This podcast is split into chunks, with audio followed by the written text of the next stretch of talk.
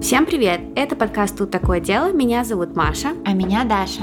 Это невинные сплетни, и мы очень рады этому факту. Да, потому что у нас давно не было невинных сплетен, аж с марта да? Да. С марта мы соскучились. Нам очень нравится невинно сплетничать. Надеемся, что и вы тоже скучали по нашей рубрике.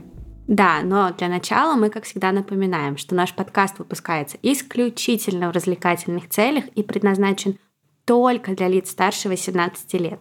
Мы также не рекомендуем слушать наш подкаст людям с повышенной чувствительностью, так как мы с Дашей обсуждаем все детали преступлений и ничего от вас не скрываем. А еще мы, как всегда, за взаимное уважение, активное согласие, не насилие и соблюдение законодательства. Мы не поддерживаем распространение насилия, не одобряем преступников и их преступления, даже если говорим про них в шутливой форме, и надеемся, что и вы тоже. И сейчас у нас будут истории про отравление, и некоторые истории получились настолько жуткие, что пока мы с Машей готовились к этому выпуску, все время думали, что нам точно нужно что-то, чтобы подсластить себе эту горькую пилюлю.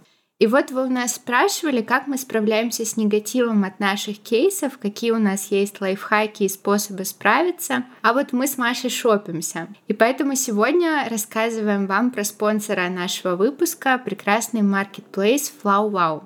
И мы с Машей честно думали, что Flow Wow это только про цветы, и там можно только букеты заказывать, но были приятно удивлены, когда узнали, что там есть целых 16 категорий других товаров на любой вкус и цвет.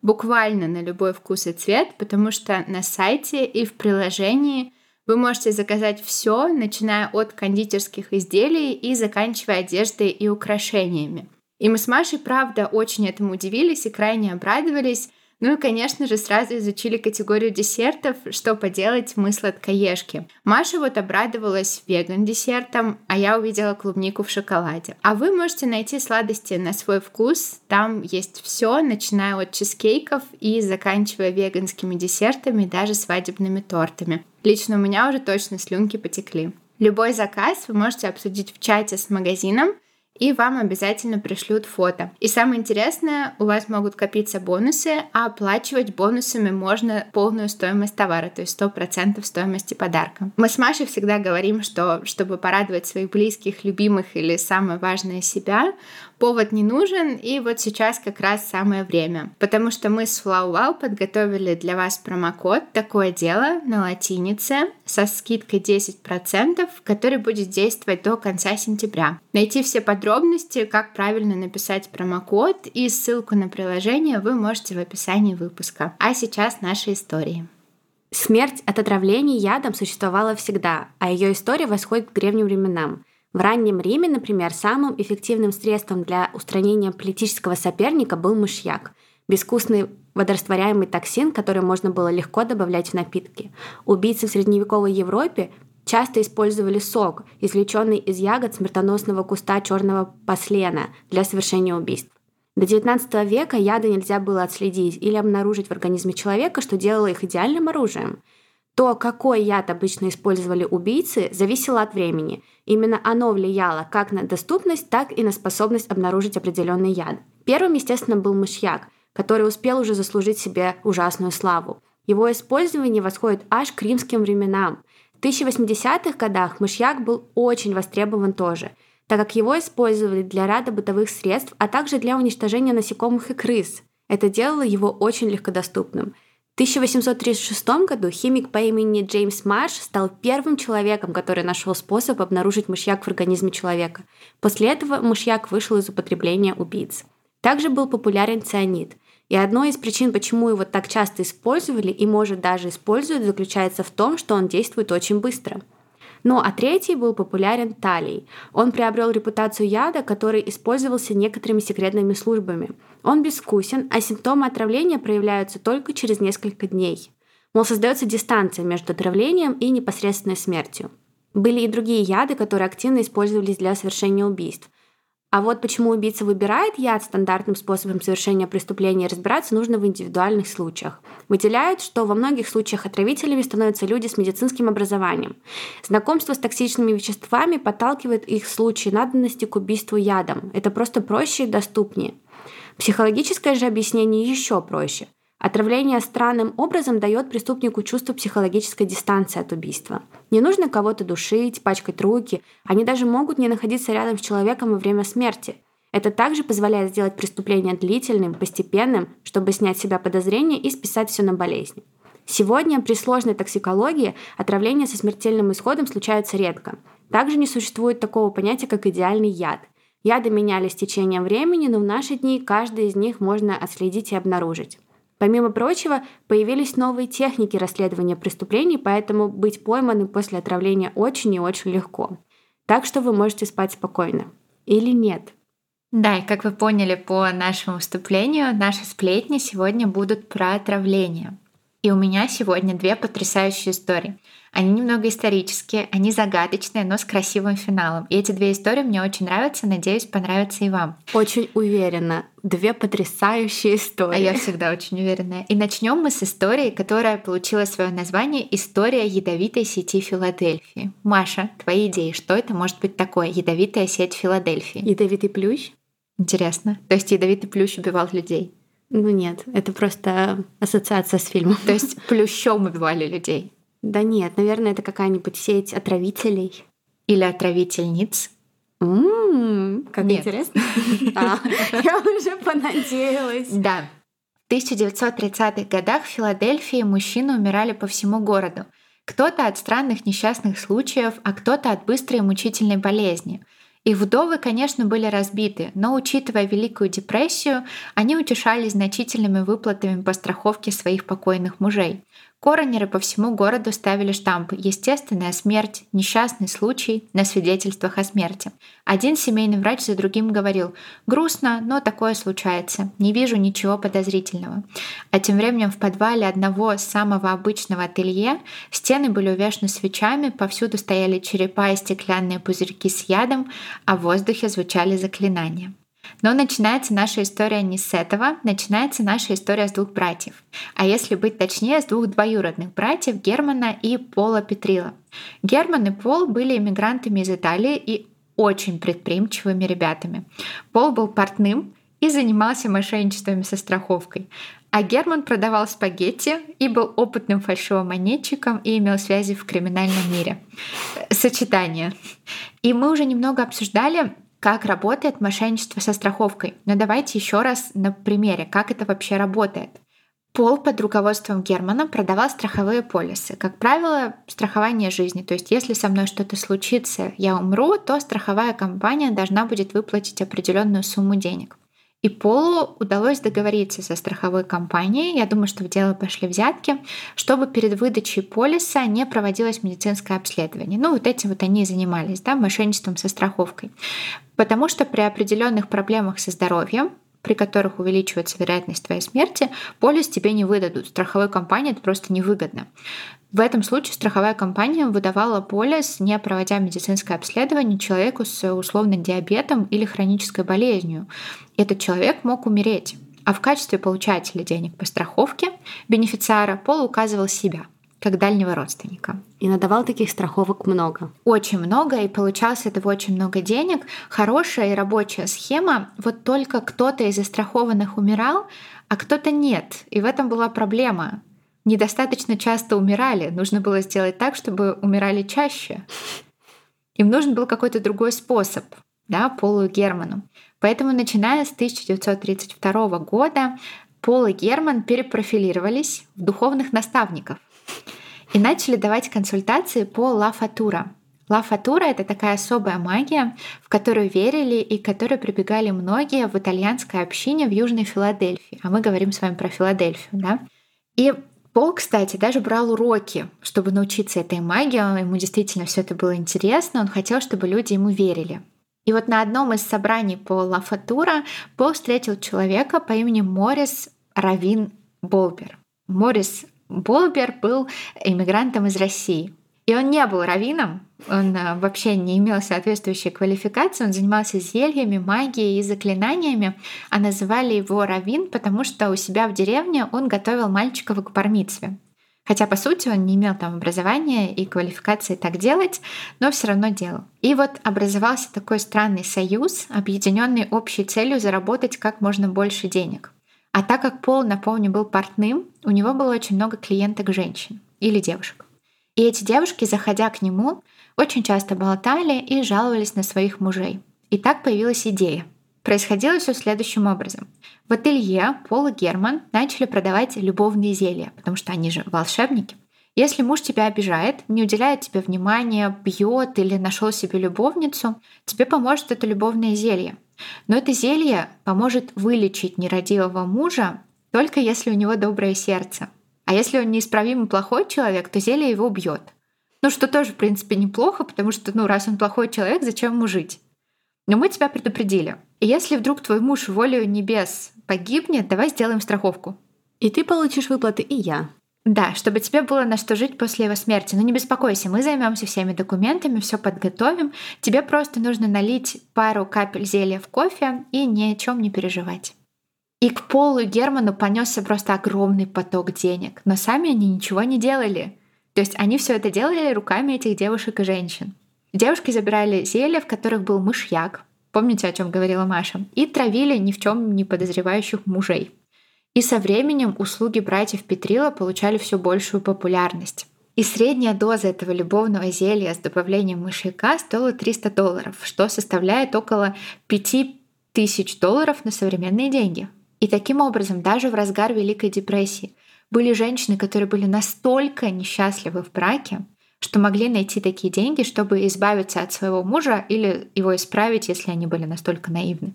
И по меньшей мере 12 таких вдов в итоге были арестованы и преданы суду за причастность ко всей афере. А порой девушки сомневались или боялись, они понимали, что по сути совершают убийство, или, по крайней мере, покушение на убийство. И вот тогда братья Петрила включали свое обаяние. Они соблазняли девушку, и она соглашалась на все. Они были мастерами манипуляции и даже уговорили несколько домохозяек начать им помогать. И такие женщины становились ведьмами и начинали оказывать аналогичные услуги. И представляешь, как им было смешно, когда они реально верили в то, что они ведьмы?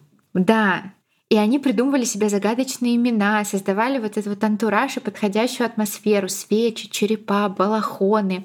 Так одна из них назвала себя Провиденция Миключи и продала мужчине по имени Доминик Кассетти некий белый порошок, который должен был сделать его жену послушной. Вот только жена умерла, а Жесть. а Кассетти приговорили к смерти. Это очень плохо. Это очень плохо, это ужасно. И тот факт, что они просто чужими руками зарабатывали деньги, убивали людей, поставили это все на поток, это шок. И ядовитая сеть Филадельфии разрослась настолько сильно, что ведьмы братьев Петрила действовали в Нью-Йорке, в Делавере, в Нью-Джерси, а сами братья уже ничего не боялись и совершали все более и более рискованные аферы. Но по этой причине все и начало разваливаться. В июне 1938 года человек по имени Джордж Майер, который недавно вышел из тюрьмы, отчаянно искал деньги. Он хотел начать свой небольшой бизнес по уборке. Ему нужно было всего 25 долларов. И он обратился к Герману Петрила за судой. В свою очередь Петрила предложил Майеру либо 600 долларов наличными, либо 2500 долларов фальшивыми купюрами. Потому что Герман, напомню, был фальшивомонетчиком, причем неплохим. Его купюры было не отличить от настоящих. А взамен мэру нужно было убить человека по имени Фердинанд Альфонси.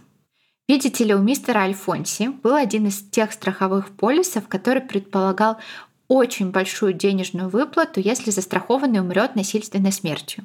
Майер испугался. Он только что вышел из тюрьмы, он не хотел туда возвращаться, и поэтому он отказался убивать Альфонси, и даже после этого связался с полицией Филадельфии. Полиция Филадельфии посчитала, что этот рассказ полный бред, но Майер пошел дальше, на этом не остановился, и обратился в отделение секретной службы США в Филадельфии. И оказалось, что эти ребята уже напали на след Германа Петрила, правда, в связи с подделкой денег. Дальше смешно. Федеральный агент под прикрытием встретился с Германом и сказал, что он согласен убить Альфонси. Герман подробным образом обсудил с агентом способы убийства, которые подошли бы в этом случае для страховки. Можно было утопить его, сбить его машиной или забить до смерти мешком с камнями. Но поскольку основной целью федералов было поймать Петрила за фальшивомонечество, то агент попытался купить у него фальшивые деньги. Петрила сказал, без проблем, я подготовлю деньги через пару недель, возвращайся. Но потом позвонил агенту и сказал, нет, в твоих услугах больше нет необходимости.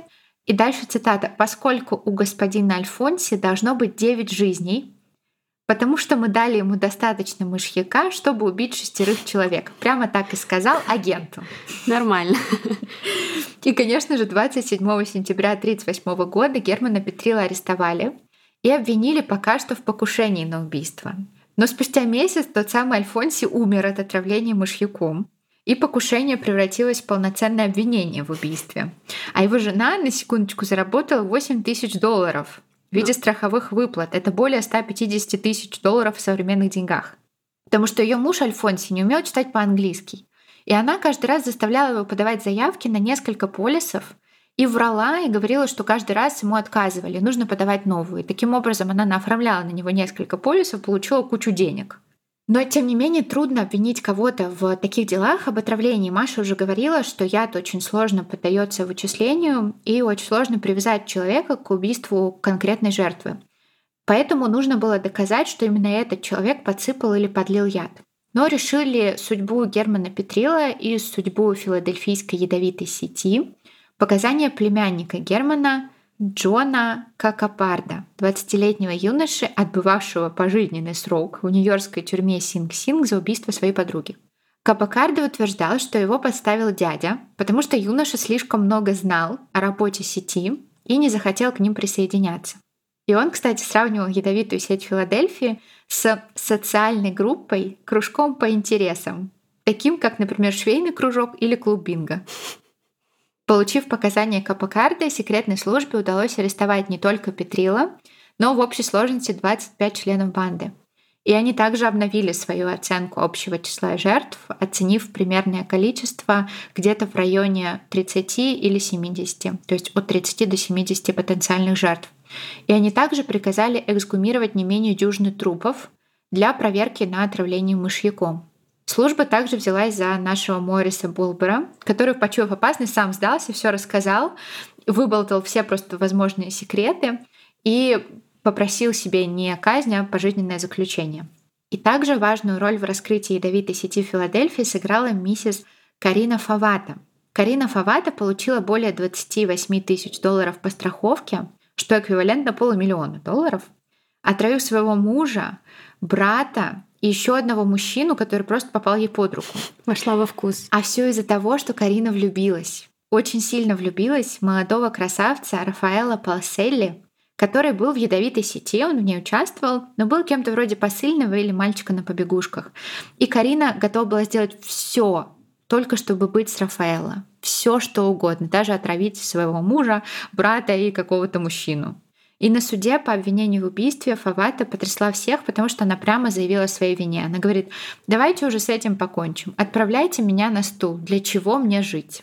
И после попытки самоубийства в тюрьме, когда она проткнула одну из своих артерий английской булавкой, Фавата, которую прозвали после суда филадельфийской ведьмой, сказала тюремщикам, что ее запирать бесполезно, потому что ведьмы все равно придут и заберут ее. Вполне возможно, она лишилась рассудка.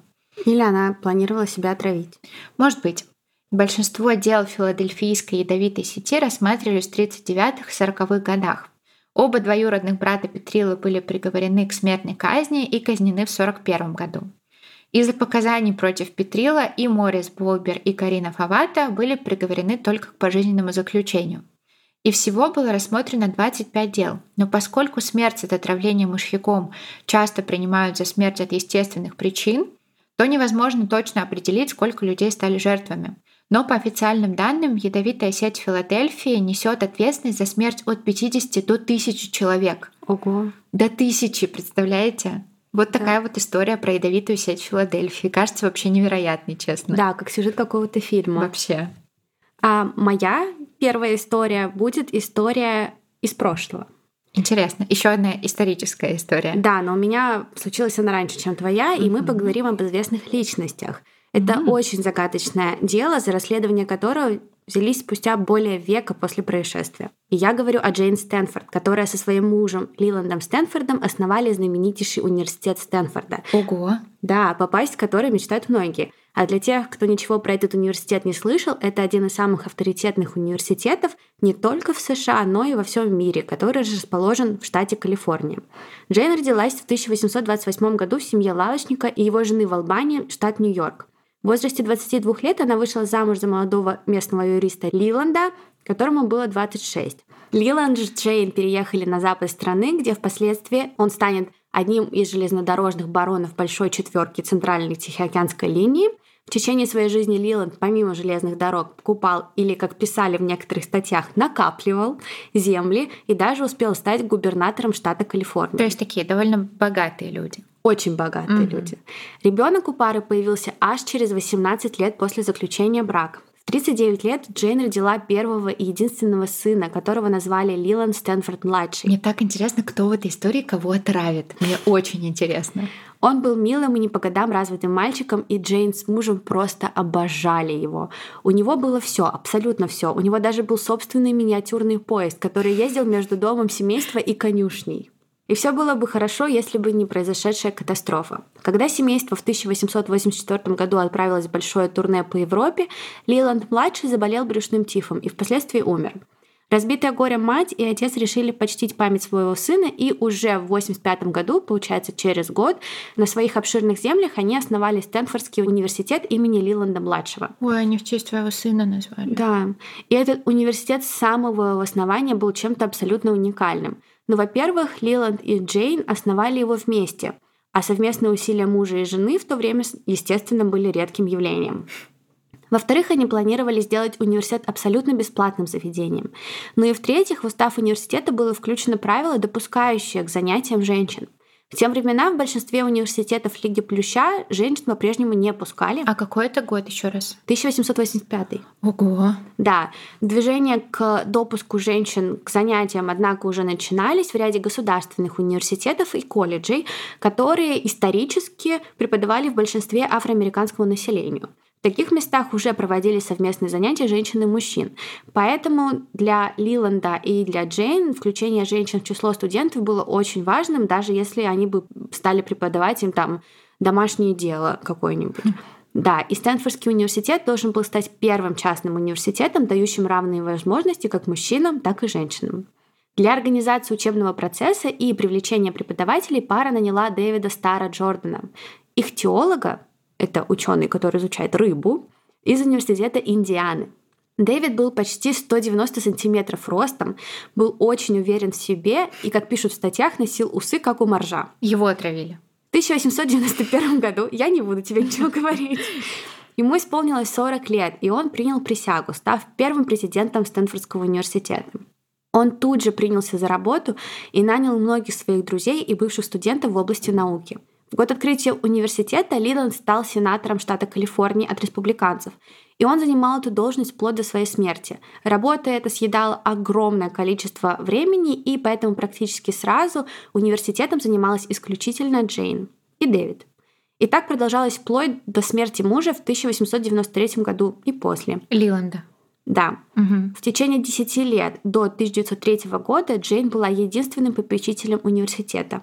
Ее любовь к молодому заведению в книге «Кто убил Джейн Стэнфорд» описывается как властная, назойливая любовь, которую необузданный материнский инстинкт навязывает единственному ребенку. Ее убили, все понятно. Да. И я уверена, что так и было, ведь Джейн не только практически в одиночку занималась университетом, он в целом был открыт в память о ее любимом и единственном сыне. Поэтому все проблемы, с которыми ей пришлось столкнуться как извне, так и внутри заведения, Джейн воспринимала очень серьезно. А такие проблемы были, и их было немало. Довольно скоро после смерти ее мужа федеральное правительство решило подать в суд на поместье Стэнфорда на сумму более 15 миллионов долларов. За Тогда что? они пытались вернуть непогашенные суды, которые предоставили компании по перевозкам Лиланда. Если бы Джейн проиграла этот суд, то поместье бы разорилось, а вместе с ним пришлось закрыть бы и университет. Вдобавок, в то же время в стране началась депрессия, а Джейн суд постановил выплачивать ежемесячное пособие в размере всего 10 тысяч долларов до разрешения дела. И вам покажется это достаточным, но Джейн на эти деньги не только жила сама, она должна была содержать свою прислугу, свой дом, университет. С этой суммы она также платила зарплату всем сотрудникам.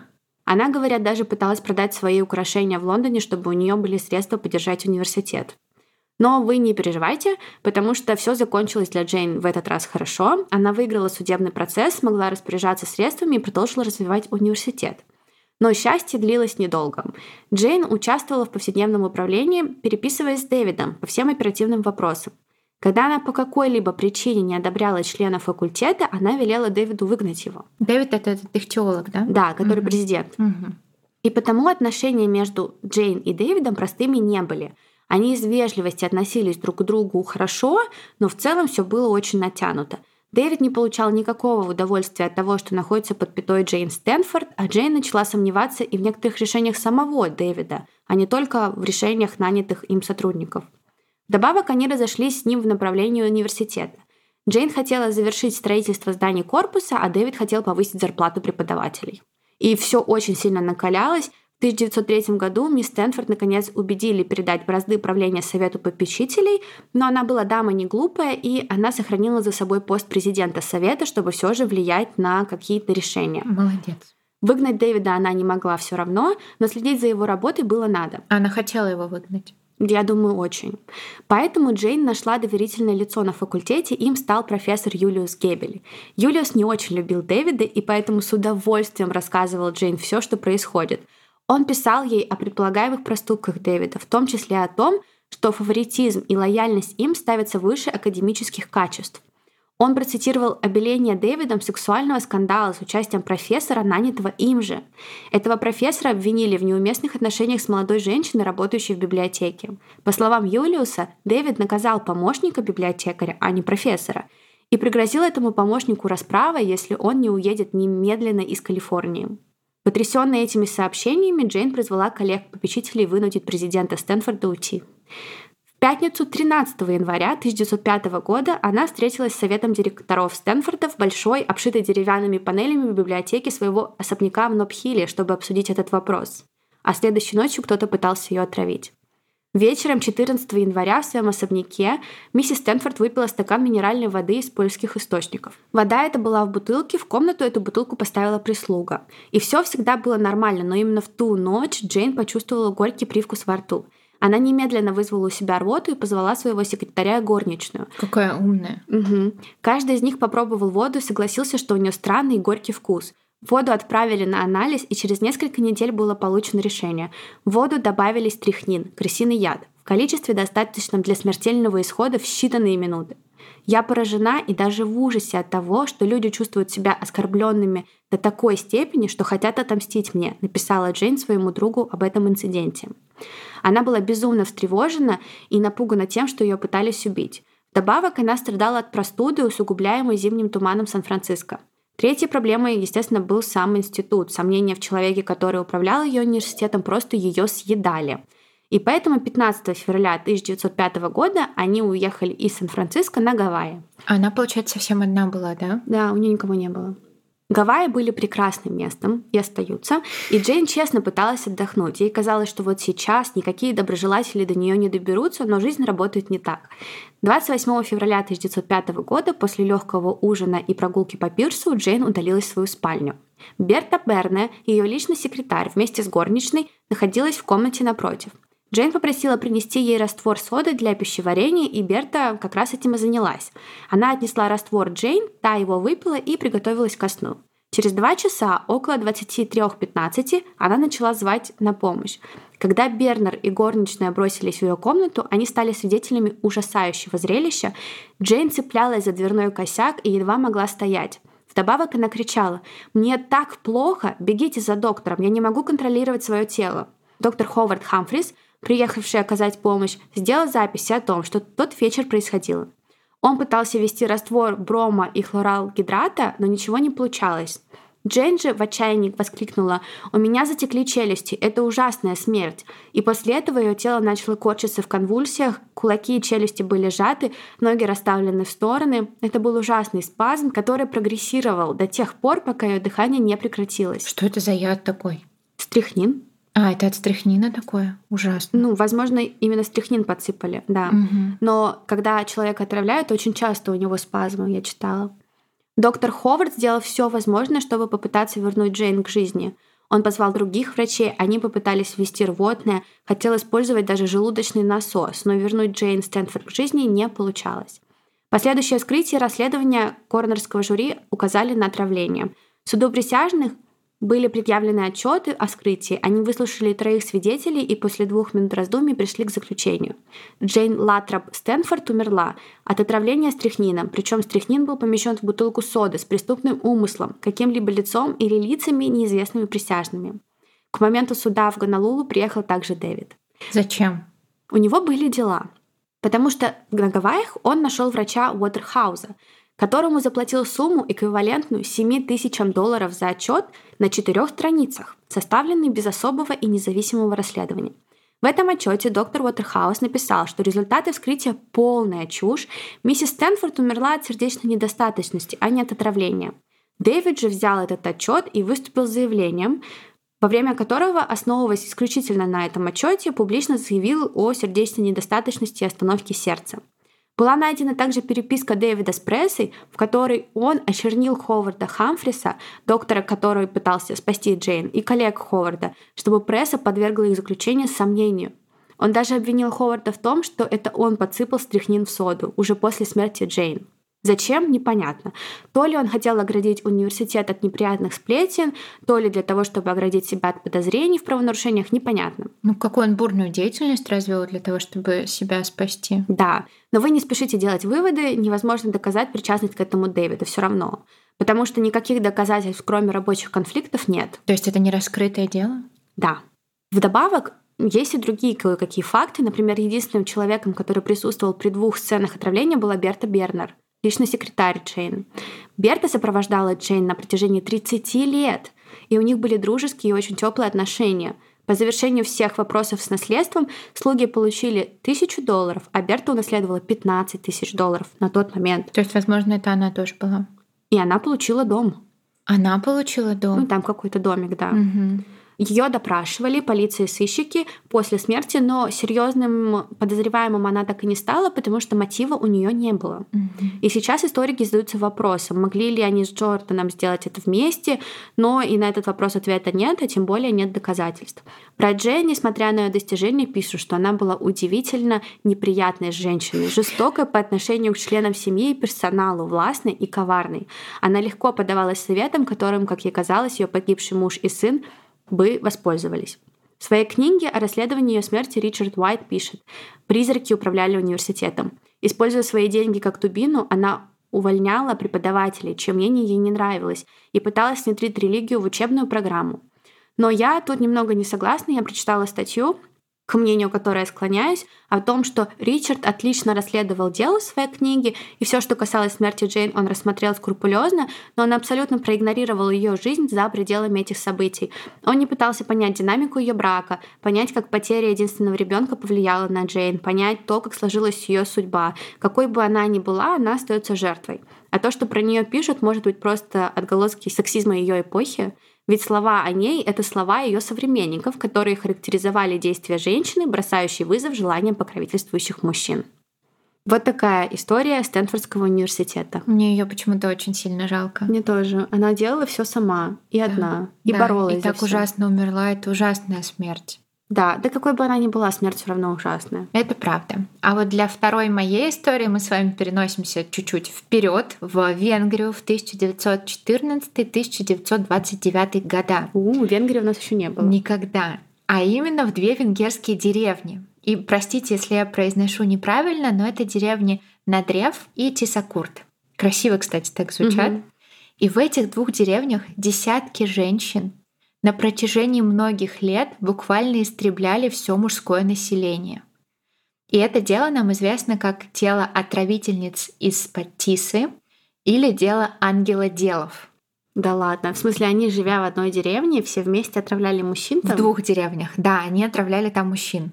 И, кстати, вот ангела делы, так назвали фильм про этих женщин. Они не делали никаких ангелов, и ангельского они тоже ничего не совершили, но фильм назвали именно так.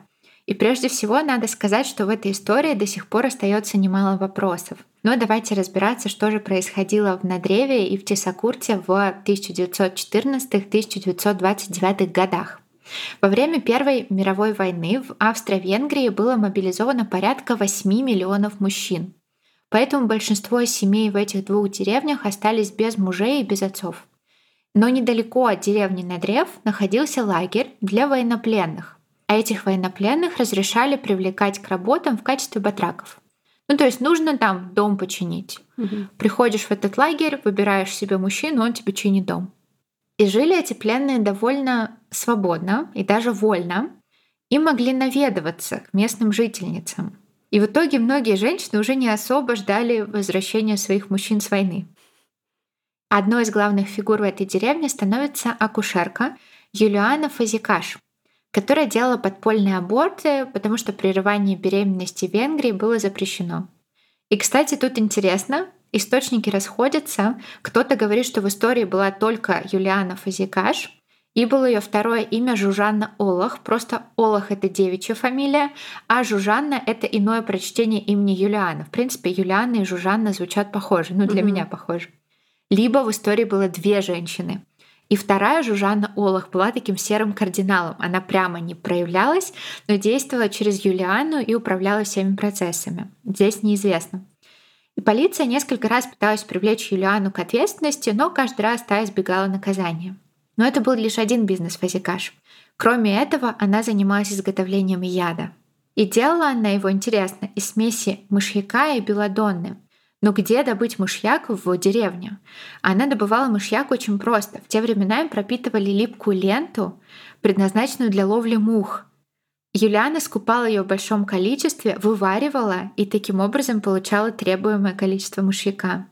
Но уже тогда яд умели определять, поэтому приходилось маскировать его действия.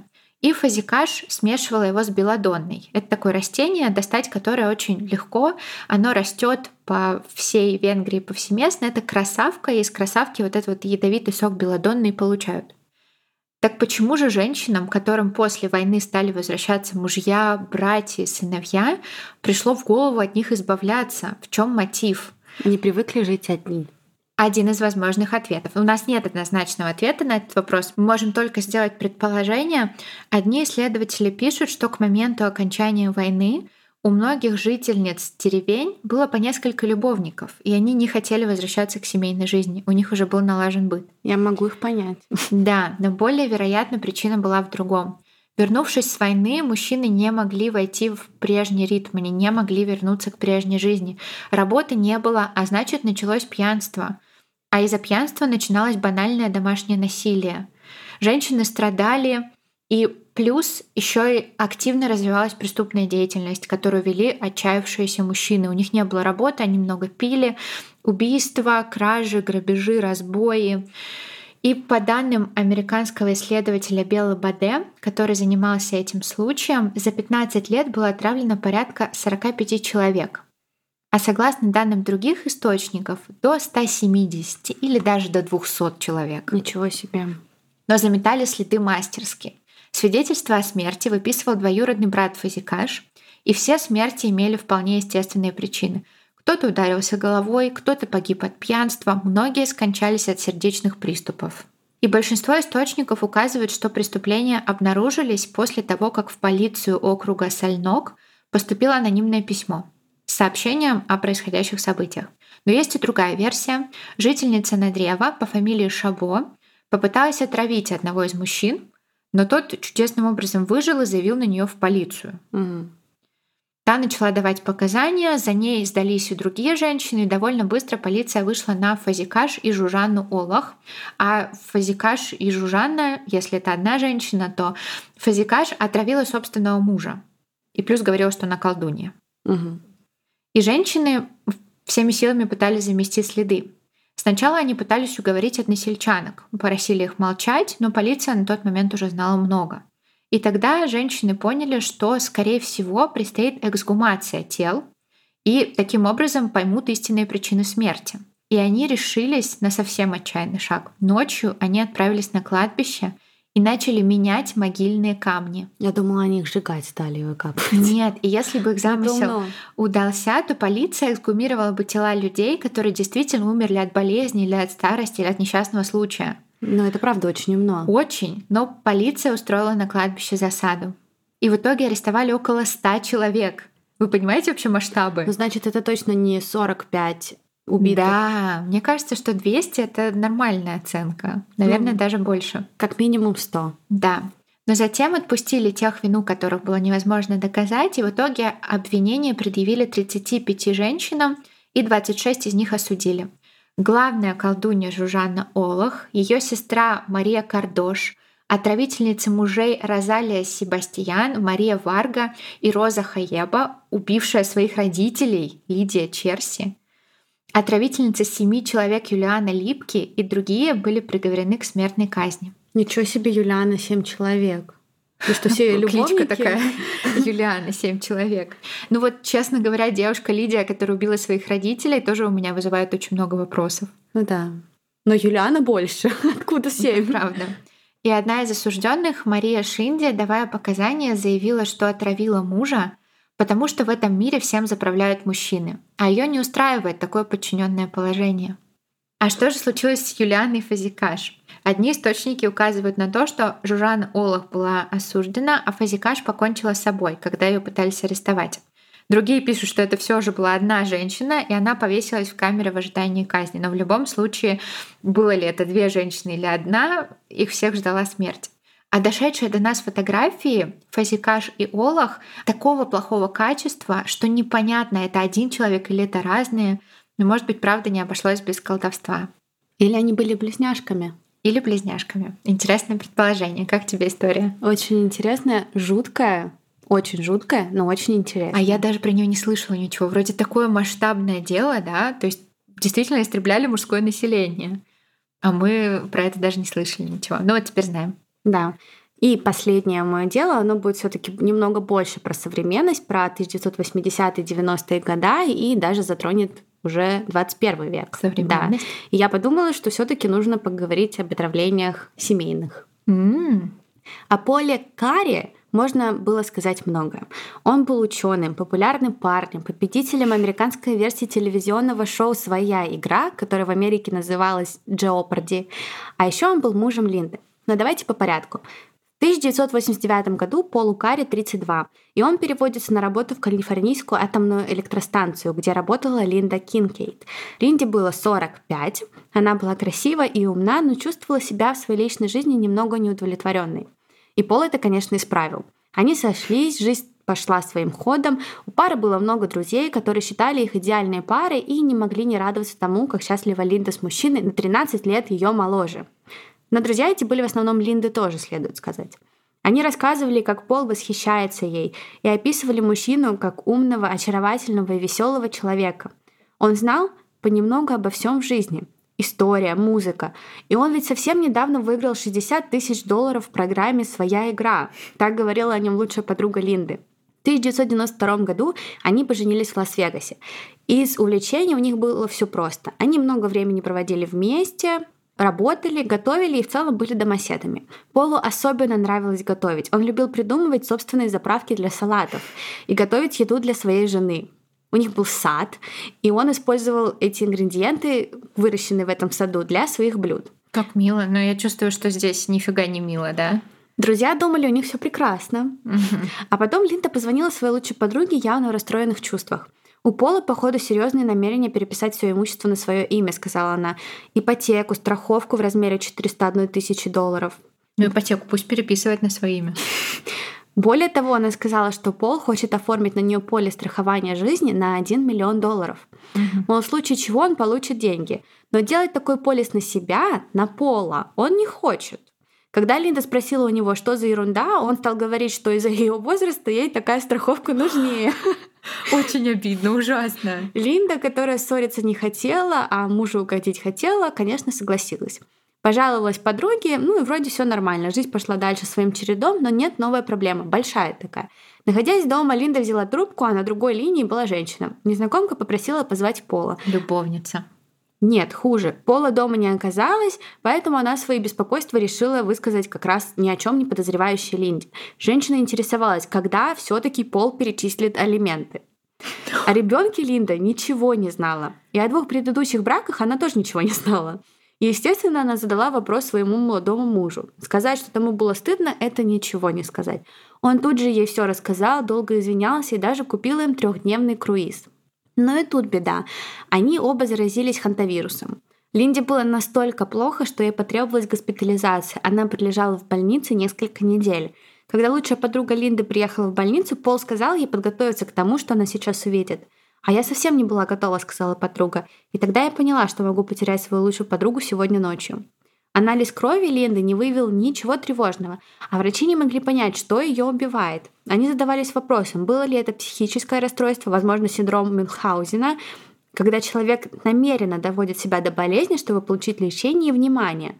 Другой теорией было радиационное отравление, так как Линда работала на атомной электростанции. Но поставить конкретный диагноз не получилось. Со временем Линде стало чуть-чуть лучше, и ее отпустили домой. Хоть она и похудела на 25 фунтов и была очень слаба, она как минимум вернулась домой живой. Да и болезнь ее как будто бы сблизила пару. Пол был со своей женой очень внимательным, делал для нее ванну с пеной, все ей приносил. И со временем Линде реально стало немножечко лучше. Но перед новым 93-м годом Линда снова заболела. Поняв, что это та самая таинственная болезнь, она снова легла в больницу. После одного посещения Линды в больнице ее подруга заехала к ней домой и нашла документы о доходах и все документы о страховке Линды. И именно тогда она и поняла, что Пол реально пытается что-то сделать с ее подругой. Подозрения усилились, когда медсестра обнаружила прокол в мешке для капельницы, словно в него что-то вливали. Она доложила выше, и охрана тут же вызвала врачей. Детективы округа беседовали с Линдой прямо в палате. Он прям в больнице, что ли, пытался ее отравить? Ну, слушай. В ходе беседы был задан тот самый вопрос. Вы думаете, есть человек, который хотел бы вас отравить? Ну, я думаю, что единственный человек, у которого был бы мотив для этого, это Пол, ответила Линда. Но я просто не хочу верить и думать, что это сделал он. Он кажется очень хорошим мужем. После той беседы Линду выписали, но лучше ей не стало. Вот уже на протяжении 15 месяцев она страдала от приступов диареи, рвоты и сильного обезвоживания. 9 июня 1994 года Пол написал ее подруге с просьбой о помощи. Он сказал, что Линда очень слаба и ей плохо. На следующий день Линда умерла, ей было 49 лет. Все, естественно, думали, что Пол ее отравил, но ни у кого не было никаких доказательств этого отравления.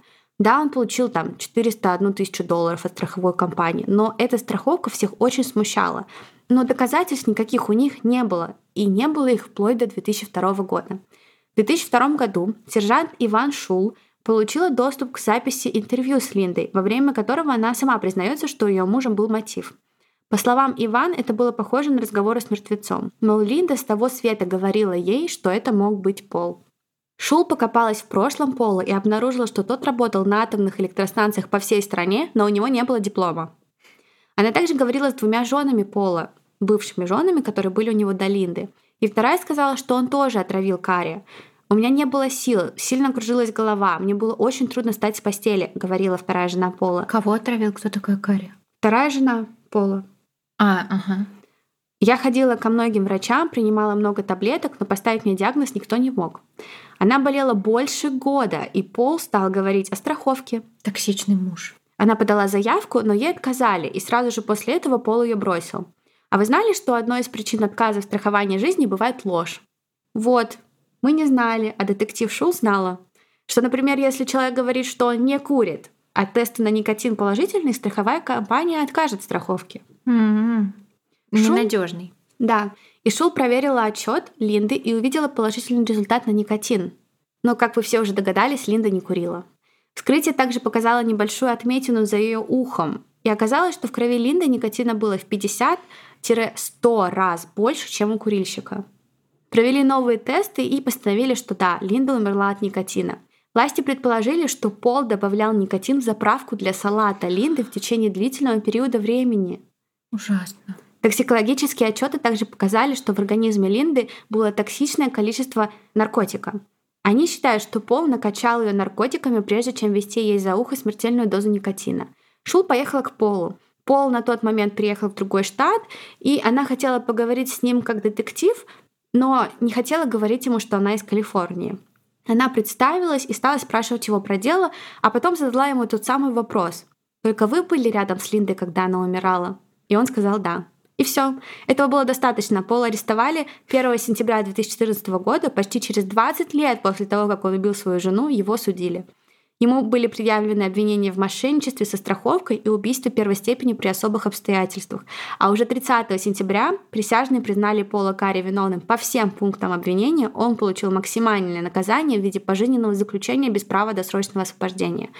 Линда хотела, чтобы ее любили, сказал помощник окружного прокурора Эбрагим Байтье. Она хотела, чтобы с ней обращались как с принцессой. И он сделал именно это. Он говорил ей то, что она хотела услышать, но это была самая большая ошибка, которую она совершила, и, к сожалению, она заплатила за нее собственной жизнью. Ужасно. Вот эти все истории про отравление вызывают у меня, честно говоря, мурашки. Мне почему-то так страшно, потому что у тебя в истории это медленная и очень жуткая смерть, от человека, которого ты как бы считаешь своей половинкой, там, доверенным лицом, да, это ужасно. Вот как потом людям доверять? Как Кошмар. вообще знакомиться с людьми после такого? Как после нашего подкаста вообще можно людям доверять? Никак. Вообще в целом никак. Что мы пропагандируем? Понимаешь, вот если бы мне кто-то приготовил салат, я бы думала, вау, собрал ланч на работу, а там никотин, мышьяк. Жесть, ужасно. А, кстати, я когда ресечила, я нашла дело Клауса Оу, который на протяжении многих лет в Германии, работая на заводе, подсыпал в сэндвичи своих коллег яд, и несколько коллег даже погибло. Вот у меня весь выпуск в голове шутки про токсичные отношения и токсичную среду. Вот у тебя в этой истории точно токсичная среда ну рабочая. Ну, да, но я не стала делать истории рабочие, потому что я подумала, что кто-то может взять это как inspiration. да. Например, я. Шучу. Вот такие вот у нас получились невинные сплетни про отравление. Четыре очень разные, но очень интересные истории. Пишите, какая история вам понравилась больше всего и что вы вообще думаете про отравление и про наши кейсы. На следующей неделе у нас выходит выпуск на наших бонусных платформах, где Даша расскажет про детектива, которая почти была вот очень-очень близко к тому, чтобы избежать наказания за убийство. Очень интересное дело. Подписывайтесь, слушайте, очень советую. Всем спасибо за внимание и увидимся в следующем выпуске. Пока!